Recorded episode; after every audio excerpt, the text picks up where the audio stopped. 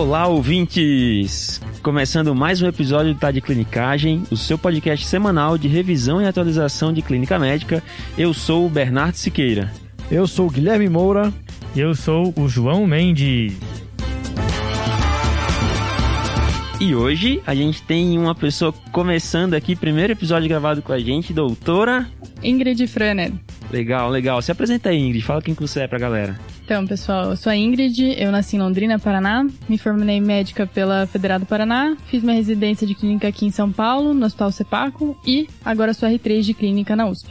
Olha aí, hein? Esse time cada vez mais forte, hein, João? Bom demais, hein? E hoje a gente está reunido aqui para falar de dor torácica no ambulatório, né? Lá no consultório. É por isso que a gente tem dois cardiologistas aqui e a Ingrid tá comigo para não passar vergonha sozinho.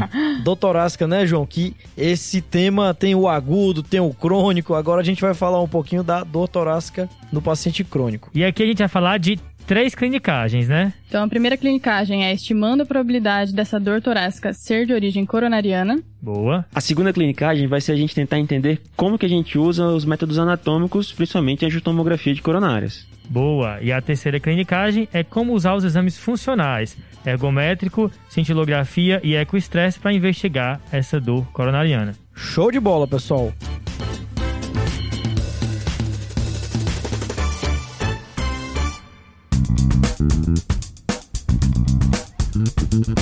Mas antes de entrar no tema do episódio, a gente tem aqui um recado muito importante.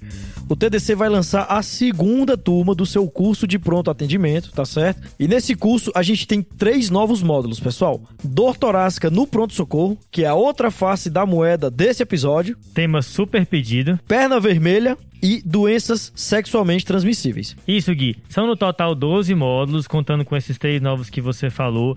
Se inscreve, você que está ouvindo, em cursotdc.com.br para você ter acesso às novidades do curso. Inclusive, no primeiro dia vai ter um super desconto para quem ficar ligado. Não perca essa oportunidade. Boa!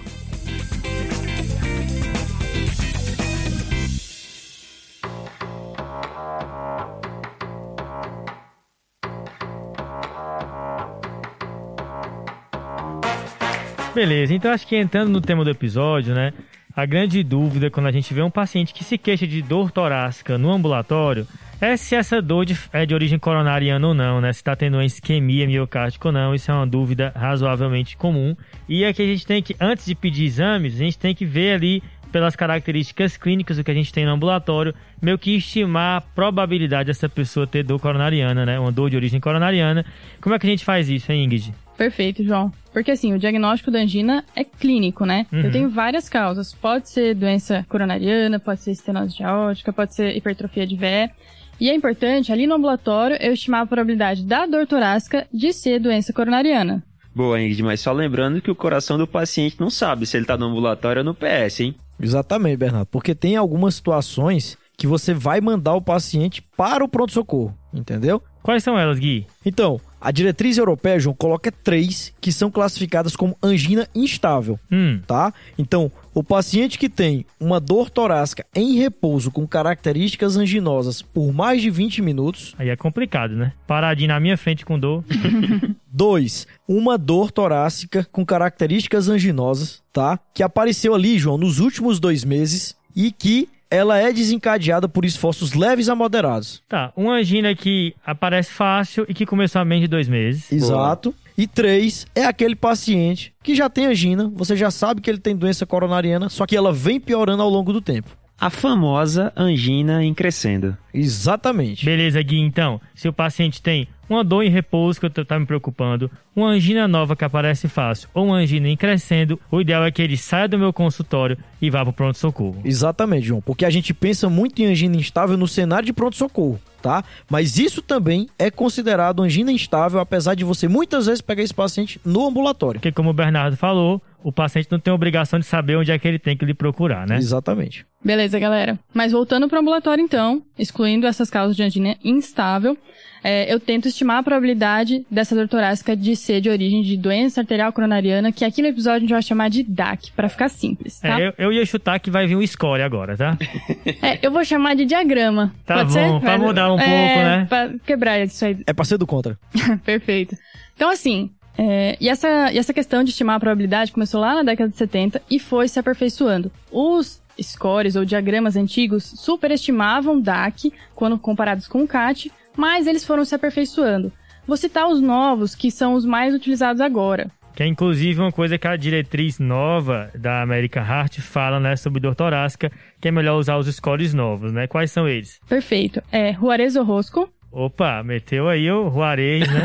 É. e o CAD Consortium, que é, tem disponível online, é só você colocar. Ele utiliza vários é, dados do paciente, não só de idade, dor, mas também de outras doenças. E isso tudo ajuda a deixar a probabilidade mais fidedigna. Quem já viu uma dessas tabelas, né, em geral eles misturam é, idade, sexo e características da dor, alguns vêm com outros parâmetros, e vai dar uma série de números lá que você vai ver a probabilidade pré-teste do paciente. Perfeito. Boa, João. E tem uma coisa que chama muita atenção, principalmente quando você olha pro horóscopo.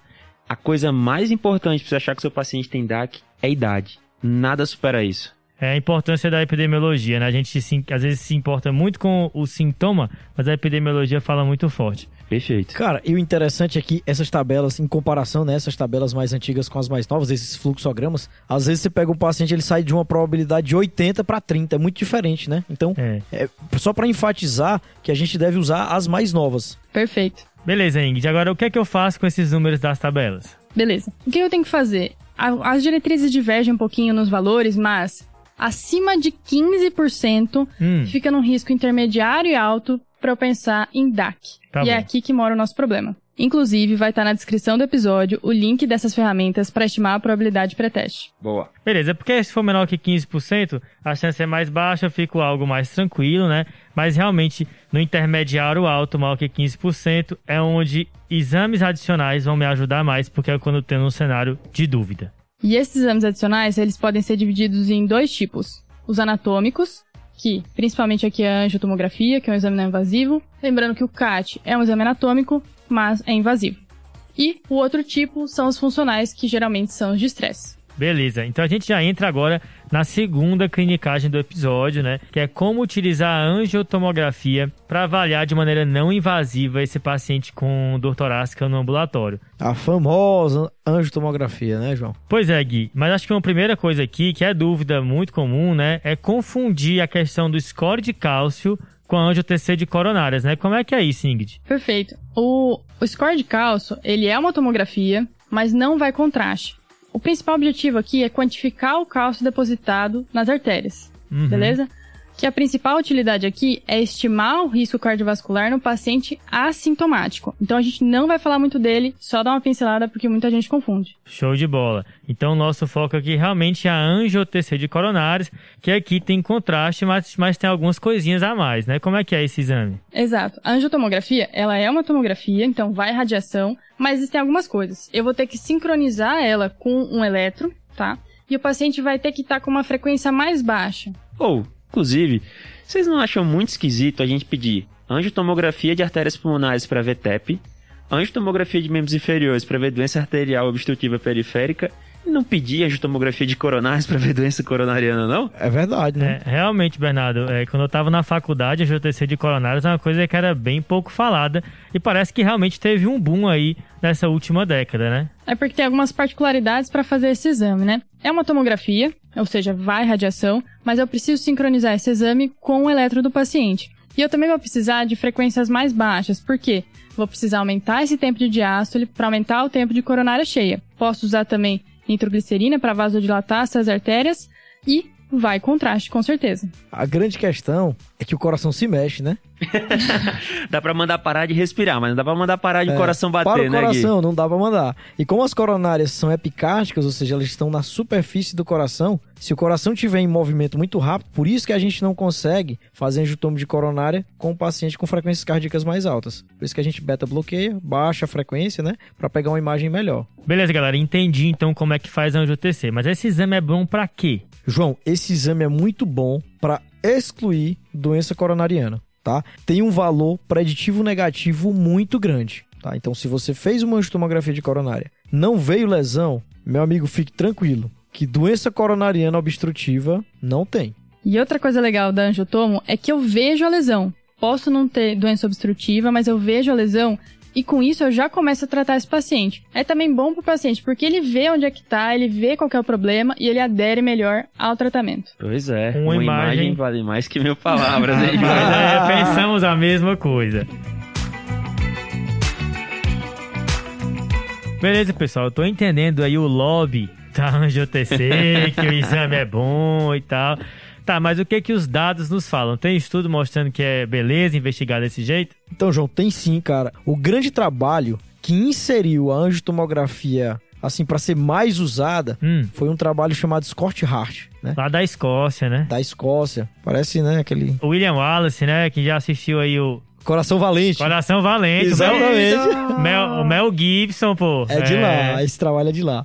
E aí, o que que acontece, cara? Eles mostraram que o paciente que fazia o acompanhamento convencional versus o paciente que fazia acompanhamento com angiotomografia, os pacientes que eram acompanhados com angiotomografia tiveram melhor prognóstico. E tem outros trabalhos também, viu, Gui? Tem o Promise comparando a estomografia com exames funcionais. Tem agora, mais recentemente, o Discharge, que comparou a estomografia com cateterismo, e todos eles fortalecendo o uso desse exame, hein? O Discharge que foi publicado hoje no New England, no, no dia da gravação, meu amigo. A gente tá sincronizado, né? Não, é, tem alguém do New England que tem acesso ao Google Drive do TDC, que sabe a nossa, a nossa, nosso planejamento. Porque, Rapaz, va valoriza o TDC, viu? O o New England tá investigando o TDC porque agora. eu acordei hoje, abri o New England, quando eu vi na capa esse, esse estudo, eu disse, meu Deus, vou ter que ler na loucura hoje pra gravar à noite.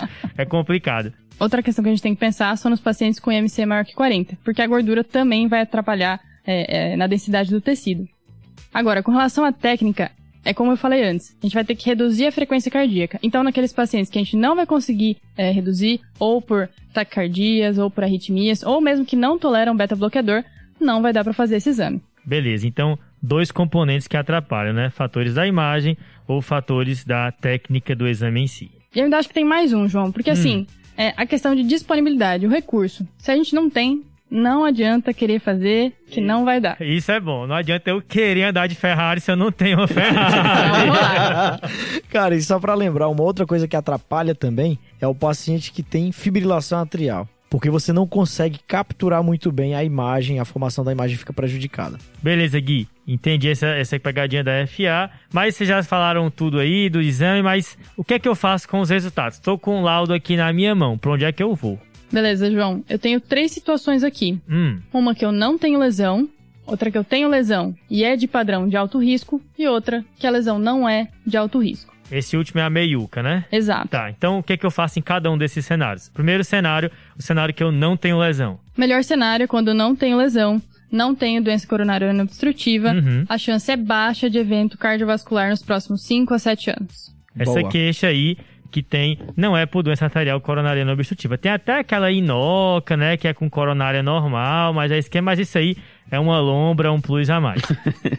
e aí, o próximo resultado é o pior cenário, né? Então, o outro lado do espectro são os padrões de lesão coronariana de alto risco. Quais são esses padrões, Gui? João, pela diretriz americana, eles pontuam dois padrões. Hum, O primeiro é lesão de tronco de coronária esquerda maior ou igual a 50%, ok. tá? E o segundo padrão é quando você tem lesão nas três principais coronárias, ou seja, descendente anterior, circunflexa e coronária direita maior ou igual a 70%. Nas três, tá? Tá, então, ou é tronco, maior que 50%, ou é triarterial, maior que 70%. Aí, o que que eu faço com esse paciente?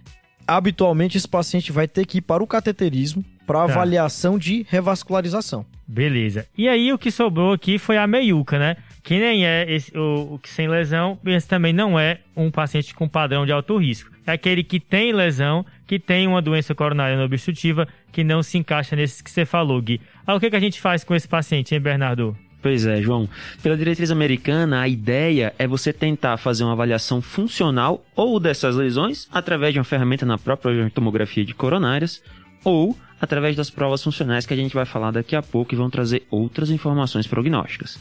Beleza, então é, é interessante que você falou, né, que na própria angiotomografia de coronária, né, eu posso usar reserva de fluxo fracionado, que eu pensei que só tinha no cateterismo, mas também tem. Agora no Brasil é pouco comum, né? Pô, raríssimo, viu, João? Às vezes até angiotomografia fica difícil de conseguir, viu? Eu nunca vi, eu nunca vi. Então, em geral, o que vai ser feito é um teste de estresse depois de uma angiotc é, com, a, com doença coronariana que não é de alto risco, só para confirmar que, de fato, aquela doença obstrutiva está causando isquemia. Perfeito, João. Brilhou. Boa.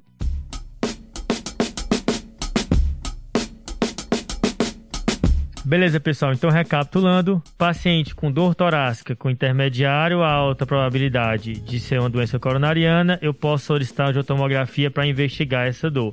Angiotensão é um exame anatômico que eu tenho que beta-bloquear, vasodilatar e jogar o contraste para ver as coronárias.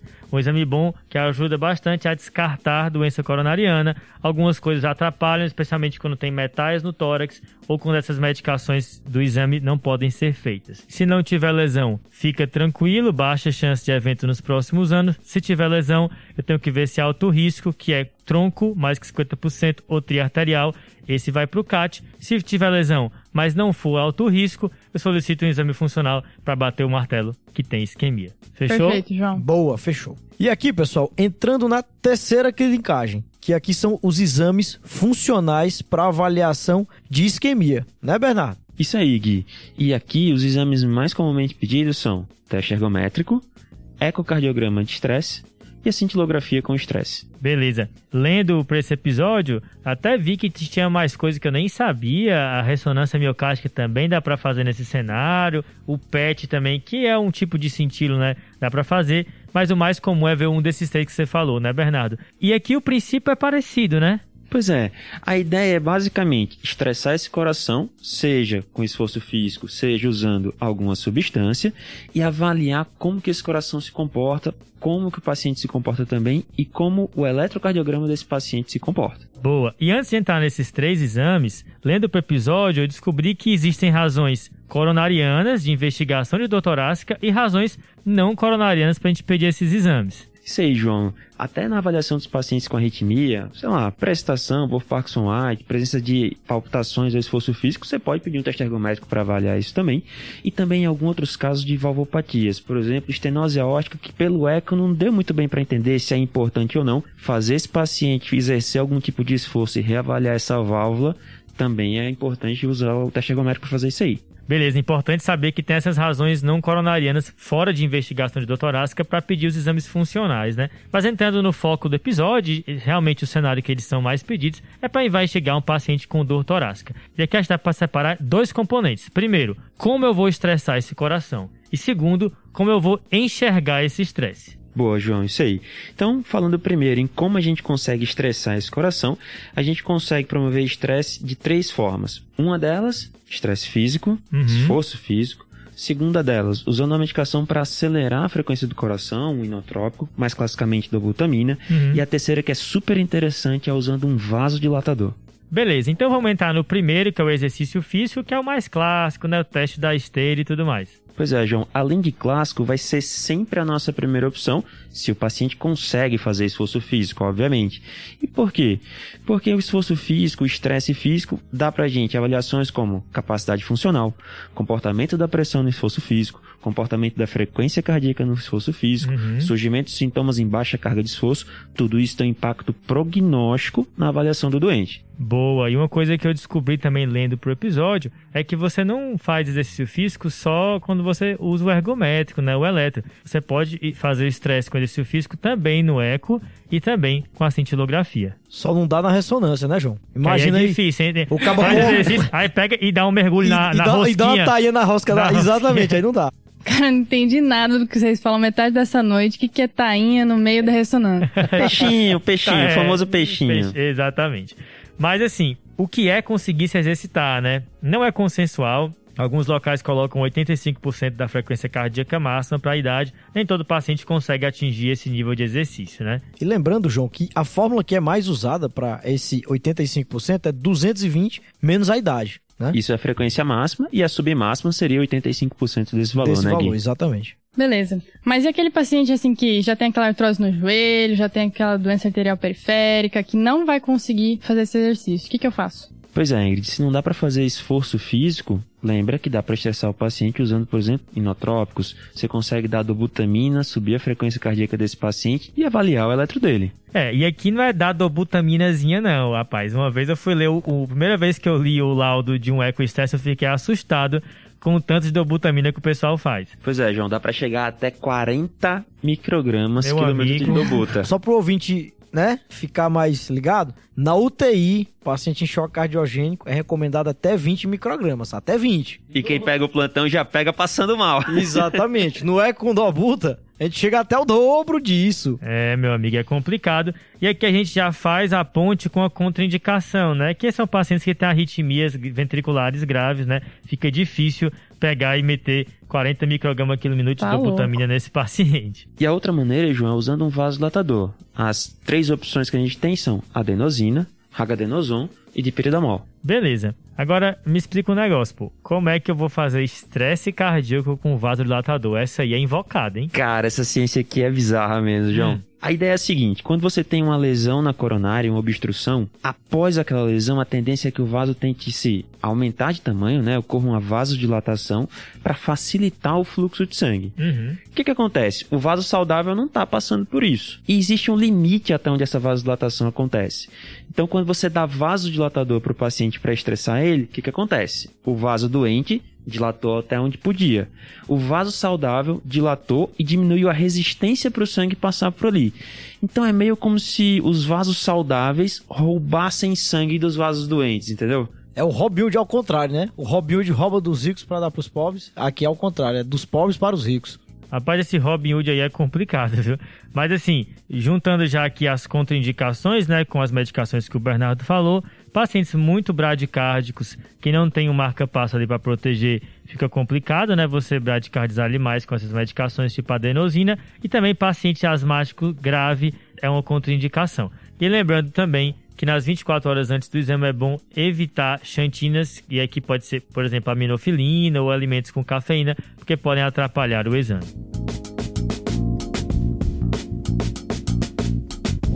Então acho que eu entendi, pessoal. Eu vou estressar ou com exercício, ou com inotrópico, ou com vasodilatador. Isso. Mas como que eu enxergo esse estresse? Pois é, Ingrid, eu posso ver a resposta desse coração a esses estresses de três maneiras principais: eletrocardiograma, cintilografia e ecocardiografia. Beleza, mas entrando no primeiro método aí, que é o eletro, né? Primeira coisa é saber se esse eletro é interpretável, né? Se não tem nada ali no eletro que atrapalha a visualização dos resultados. Pois é, João, tem algumas coisas no eletro de base do paciente que vão atrapalhar demais a interpretação do resultado do exame. Uhum. Bloqueio de ramo esquerdo, paciente que depende do ritmo de marca-passo, que acaba fazendo também o padrão de bloqueio de ramo esquerdo no eletro.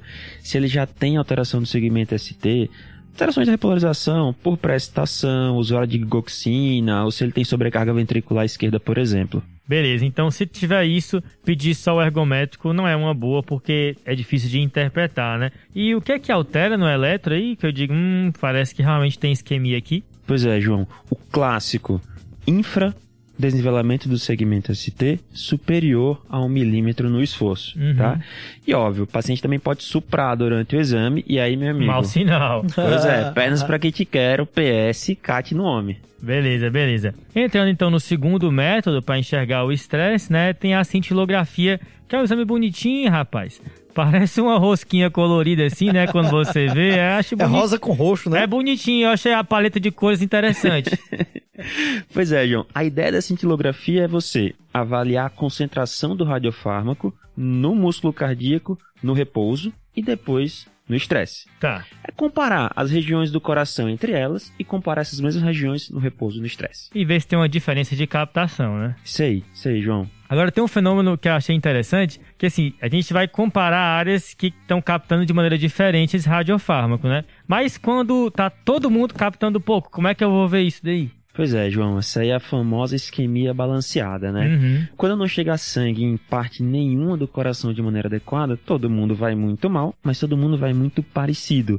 É difícil se detectar isquemia pela cintilografia nesses casos. É um Uhum. dos casos de falso negativo da cintilo. Tá, e aí tem alguma coisa que eu posso ver que sugere que talvez isso esteja acontecendo? Cara, pois é, João. O ventrículo esquerdo pode dilatar. Você pode perceber um aumento do diâmetro do ventrículo esquerdo depois do estresse. Isso é um critério de alto risco, né, Bernardo? Pois de é. alto risco para ter evento cardiovascular. Às vezes, se eu tiver um sentido mais ou menos normal, mas com esse fenômeno aí de dilatação isquêmica transitória, Opa, é sinal algo de que, alerta. que me leva a desconfiança, né?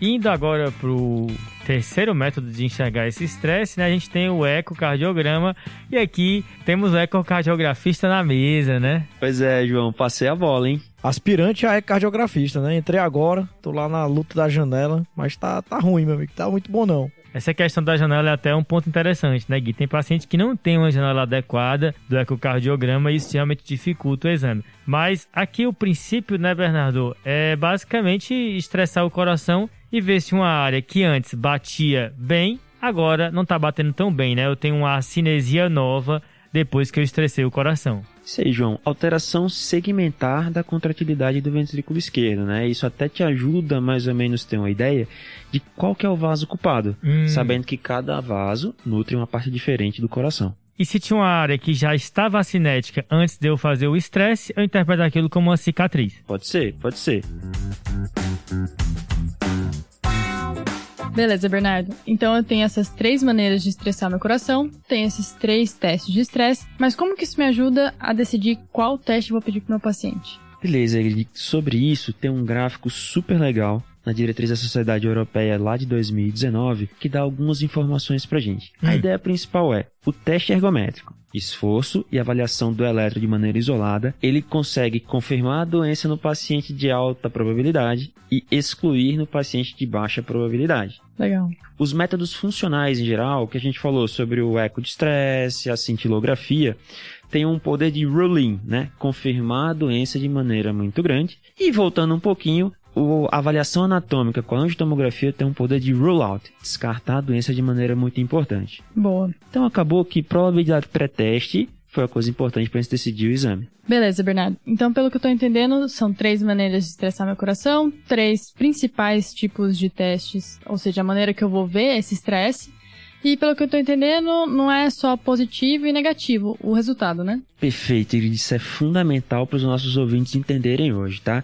Teste funcional para investigação de dor torácica não é igual a PCR para COVID, positivo ou negativo. É muito importante ler o corpo do laudo do exame e procurar alguns sinais de alto risco. Por exemplo, se no teste ergométrico o paciente infrou o segmento ST com baixo esforço físico, se houve aquela dilatação do ventrículo esquerdo na cintilografia que a gente acabou de comentar, se o paciente cai muito a fração de injeção no ecocardiograma de estresse, tudo isso são sinais de altíssimo risco cardiovascular nos exames funcionais. Entendi. Tem que ler bem o laudo, né? Boa. Tá bom, pessoal. Agora aqui estão todas as cartas na mesa, a gente já colocou todos os nossos exames aqui. O que a gente quer saber é que exame eu vou pedir depois que eu estimei a probabilidade do meu paciente, em geral, aquele que está intermediário e alto risco. De um lado da briga temos os exames anatômicos aqui, a angiotomografia nesse grupo. Do outro lado do ringue tem os exames funcionais, que são três, cintilo, ecoestresse e ergométrico. E aqui a gente tem três mensagens principais. A mensagem número um é que cada vez mais se utilize a angiotomografia como exame inicial para investigar um paciente com dor torácica no ambulatório. Ok? Boa. Beleza. Segunda mensagem é que você também pode utilizar um exame funcional para investigar, que também é uma opção, especialmente quando eu estou falando de cintilografia ou ecoestresse. O que também pode ser utilizado quando o exame da angiotomografia for duvidoso. Beleza. E a terceira mensagem é que, fazendo adaptação para o contexto brasileiro, aqui muitos locais só tem à disposição o teste ergométrico. Não tem outro, né? Exatamente, só tem tu, vai tu mesmo, né? E aqui a gente pode sim utilizar esse exame para investigação de um paciente com dor torácica no ambulatório, só que com o seguinte cuidado. Esse exame ele muda pouco a probabilidade pós-teste. Então ele vai te ajudar naquele paciente que já é uma baixa probabilidade e você vê um ergométrico normal e fica tranquilo que não deve ser isquemia a causa do sintoma. Se a probabilidade for intermediária alta, a dúvida ainda vai persistir se o exame for negativo e talvez você tenha que complementar com exames adicionais. Então, João, Boa. tipo assim, o paciente que tem uma probabilidade pré-teste de 60% e o meu ergométrico vem negativo, eu não fico tranquilo, né? Continua podendo ser uma isquemia coronariana a causa desse sintoma.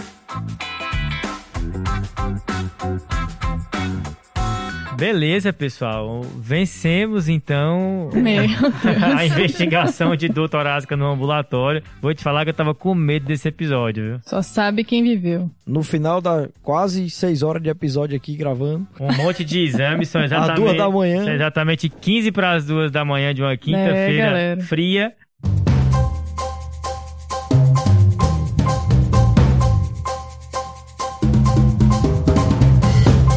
Mas vamos pro desafio da semana passada. Então, quem lançou o desafio foi o Caio. Fala aí, Caio, a resposta pra gente. Então, pessoal, o desafio da semana passada foi um paciente jovem com doença celíaca conhecida que parou de fazer restrição ao glúten na dieta e veio com quadro de hemoptise recorrente. Então, nesses casos de doença celíaca conhecida e hemorragia alveolar, ou hemoptise, a gente tem que lembrar da síndrome de Lane-Hamilton, que é a associação doença celíaca com uma hemociderose pulmonar idiopática. Beleza? Valeu, pessoal. Abração. E quem respondeu o primeiro desafio da semana passada foi o Afonso Pires, de Opa! São João da Boa Vista. Boa, parece nome de cantor, né? Afonso É, Pires. É quase Alexandre Pires. Exatamente. Valeu, Afonso. Valeu, Afonso. Parabéns aí, um abraço. Valeu. Bernardo, então fala pra gente qual é o desafio desse episódio. Nossa, até me arrepio lembrando desse caso, viu, Ingrid? Caso da vida real que eu peguei no consultório. Um homem de 53 anos, diabético, tabagista, hipertenso, que teve uma dor no peito super intensa, desmaiou com dor no peito e chegou no meu consultório perguntando o que fazer. A dor era angina típica, já foi mandando aquele exordio e ia pedir o cateterismo quando ele falou: Não, doutor, fica tranquilo, eu já fiz esse cateterismo. Não tinha nenhuma placa coronariana, mas tinha uma coisa nesse cateterismo que quase me matou do coração: uma contraindicação ao exordio. E o desafio é: o que, que eu vi no cateterismo desse paciente? Eita, Boa, esse Isso é Rapaz, bom, hein? agora pegou aqui no. é, na- essa, essa é peligrosa. É, mandou, mandou forte aí. Próxima semana saberemos. Agora vamos pros salves, né, pessoal? Começando aqui com os mais iniciantes no podcast, né? Manda seu salve aí, Ingrid. Meu salve vai pro Matheus, meu namorado, que é um excelente clínico em formação, que Olha a gente tá só. sempre discutindo caso clínico. Salve, obrigado. Olha, aqui o É, TDC, TDC é o Correio Elegante. Se ela Se não desse esse salve, hein? TDC serve pra limpar a barra em casa, pô. Tá, obrigado, Tá manda um salve. tá louco, Manda um, por isso. manda um salve e fica tudo bem. E o seu, Bernardo? Cara, vou mandar um salve pra doutora Rebeca Fonseca, a pessoa que mais me estimula a estudar cardiologia com os casos que ela me manda no WhatsApp. Muito bom, muito bom. Valeu, Rebeca. Boa, Rebeca, bom demais. E o seu Gui? E o meu salve vai pro João Vitor, da Unifax, lá de Salvador. Ele mandou uma mensagem dizendo que era fã do TDC e ele troca também mensagens com a gente a respeito de pokémons. Aí sim, deve ser com o Pedro respondendo essa DM aí. viu? Valeu, João Vitor. Boa. E tu, João, qual é teu salve, rapaz? Rapaz, o meu salve, Gui, é pra Julie Nakano, lá da Unig. Sabe onde é que é a Unig? Eita, é do Goiás? A Unig, rapaz, é a Universidade de Gênova. É, que rapaz. que é isso? Respeite, É, a viu? Giulia é nossa nostra escutatore. Rapaz. Vocês não sabem quanto ele treinou isso. É, exato, o Google Tradutor me deu uma ajuda aqui, mas a, a Julie escuta a gente lá da Itália, tá? Ela disse que fica na ponte entre Gênova e Florença e pediu também pra dar um salve aí pro Leandro Vieira, que escuta junto com ela. Então, mais um ouvinte internacional do TDC, né? Essa- Nosso TDC já é ouvido em vários países, né? A gente sempre comenta isso. E aí, mais um ouvinte aí, valeu demais pela audiência ultramarina do TDC. Exatamente. Ah, um salve aí. aí para os nossos amigos italianos que escutam o TDC. Boa, Boa. pessoal. Então é isso, galera. Lembrar de seguir o TDC nas redes sociais, lá no Instagram, no Twitter, assina a nossa newsletter e lembra do curso de pronto atendimento que vai ter aí, tá? A gente também tá com o canal do YouTube. Lembra de deixar a sua avaliação no seu tocador de podcasts preferido e compartilhar para todo mundo aprender junto. E lembrando que todo o nosso conteúdo tá no site, tá? De clinicagem.com.br. Você pode entrar lá e pesquisar o que você deseja. Uso todo dia, beleza, pessoal? Valeu, Show. valeu, valeu, valeu, valeu. Valeu, Valeu, falou, galera. show. Esse podcast tem como objetivo educação médica. Não utilize como recomendação. Para isso, procure o seu médico.